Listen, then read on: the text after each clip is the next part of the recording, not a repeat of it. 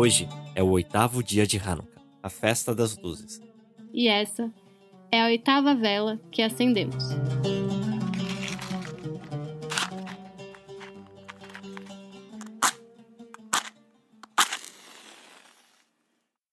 Toda vez que eu vou pensar sobre o que me dá esperança, em momentos tão obscuros, eu lembro do livro É Isso um Homem, do Primo Levi.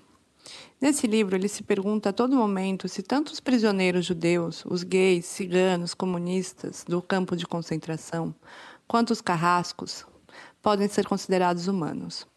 Já que os carrascos perdem a humanidade no momento em que aceitam a ideologia nazista e os prisioneiros do campo perdem a própria possibilidade de serem humanos devido ao grau de horror que são submetidos.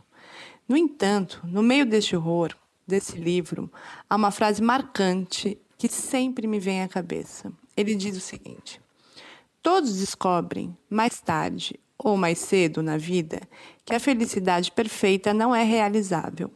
Mas poucos detêm a pensar na consideração oposta, que também uma infelicidade perfeita é igualmente não realizável.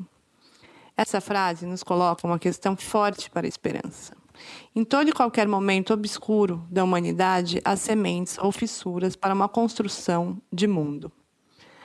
Auschwitz nos mostrou o pior do humano, onde temos a certeza de que a humanidade não é algo intrínseco a todos nós, mas sim algo que se constrói a partir de um projeto comum. E é essa construção de mundo, construção da humanidade conjunta, aquilo em que eu aposto como esperança.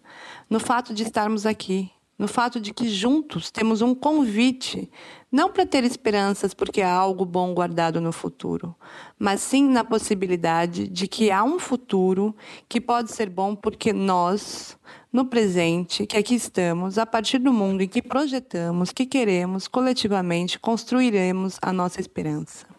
É isso que me move e é isso que me constitui como sujeito neste mundo. Ser uma professora, estar nos movimentos políticos, estar lado a lado aos movimentos sociais negros na luta antirracista, é o que para mim representa a chama do que nos traz a ideia de reconstrução do templo nas velas do Hanukkah.